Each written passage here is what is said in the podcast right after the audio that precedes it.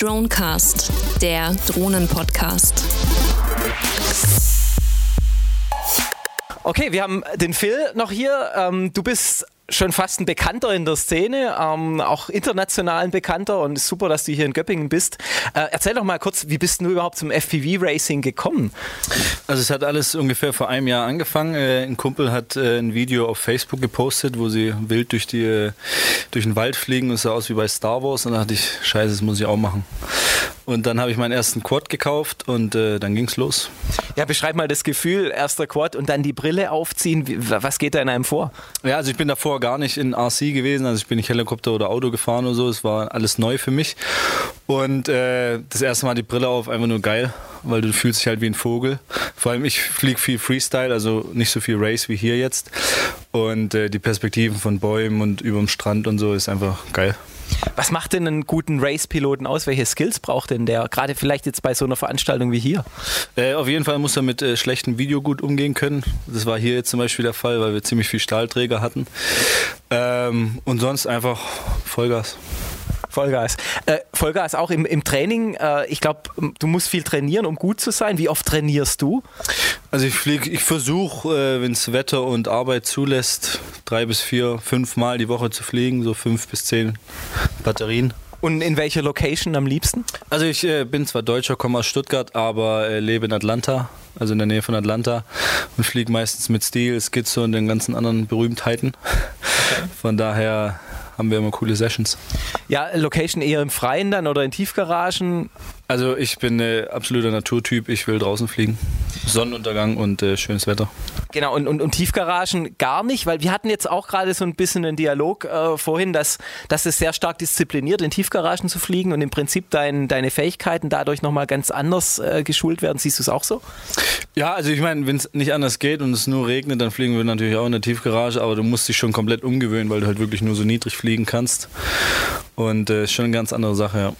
Kommen wir zur Technik. Was, was hast du gerade für einen Copter? Also ich äh, bin auch Immersion Team Pilot, deshalb fliege ich den Vortex Pro und bin echt zufrieden damit. Wenig reparieren, viel fliegen. Und wenn du dir jetzt was wünschen könntest an der Technik, äh, wenn man die einzelnen Komponenten sich mal vorstellt, äh, wo ist denn gerade dein größter Schmerz? Wo, wo muss technologisch da jetzt einfach noch was passieren? Also auf jeden Fall bei der Videoübertragung, weil zum Beispiel wie hier ist fast unmöglich zu fliegen wegen den ganzen Störungen und so. Es wäre schon gut, wenn man da ein bisschen klareres Bild hätte. Bist du selber ein Technikfreak oder willst du nur fliegen? Nee, ich bin auch ein Technikfreak, aber wenn du so viel reparieren musst über ein Jahr, irgendwann ist auch gut. Deswegen bereite ich immer mehrere vor, dass ich einfach mal dann zwei Wochen fliegen kann. Okay, und jetzt zur Perspektive von diesem Sport. Ähm, jetzt geht es nach Dubai irgendwann im, im, äh, im, im, Ende März. Hoffentlich auch für dich. Ja? Ähm, ähm, wo, wo geht denn die Reise hin mit diesem Sport? Äh, guck mal, so fünf Jahre in die Zukunft. Was, was, was macht dann FPV-Racing aus? Wie, wie, wie steht es da? Ja, also die Amis sind da, glaube ich, ganz äh, klar im Vorteil. Die übertreiben das natürlich wie bei jeder Sportart und es ist auch sehr viel Geld involviert. Äh, ich bin jetzt nicht so der Competition-Typ, also ich habe lieber eine entspannte Session mit Freunden, aber ich glaube, es wird schon sehr krass gepusht. Und in fünf Jahren, also ich meine, die versuchen es ja NASCAR-like zu machen, also wie mit den Autos im Kreis fahren. Schauen wir mal, wo es hingeht.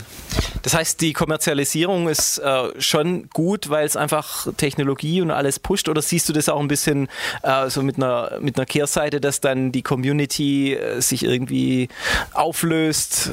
Also äh, klar ist äh, finanzielle Unterstützung super, dass wir Events haben, aber es äh, spaltet dann auch die Szene, weil dann Competition ist und der ist besser und warum hat der gewonnen? Ich bin noch viel besser geflogen und so. Ich bin zehn Jahre BMX gefahren professionell.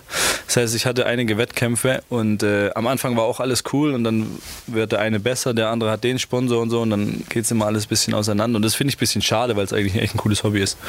Äh, Stichwort BMX. Äh, hast du irgendwelche äh, Learnings von BMX jetzt hier mitnehmen können in, diesen, in, in, in dieses Hobby? Ja, also auf jeden Fall. Deswegen ging es, glaube ich, auch so schnell. Also ich sehe die Landschaft so als Skatepark und äh, mache dann meine Tricks in der Luft.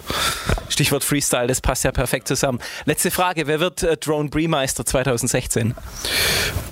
Gute Frage, natürlich ich. Das war die richtige Antwort. Phil. Weiß ich nicht. Also, ich schätze mal, der Beste gewinnt, ja. Ja, wir drücken dir auf jeden Fall die Daumen. Vielen Dank fürs Interview. Klar, gerne. Das war The Dronecast, der Drohnen-Podcast. Die Talkrunde für Informationen, News und Wissenswertes rund um unbemannte Flugsysteme in Hobby und Business. Für weitere Informationen und Feedback zum Podcast besuchen Sie uns auf www.thedronecast.de und folgen Sie uns auf Facebook.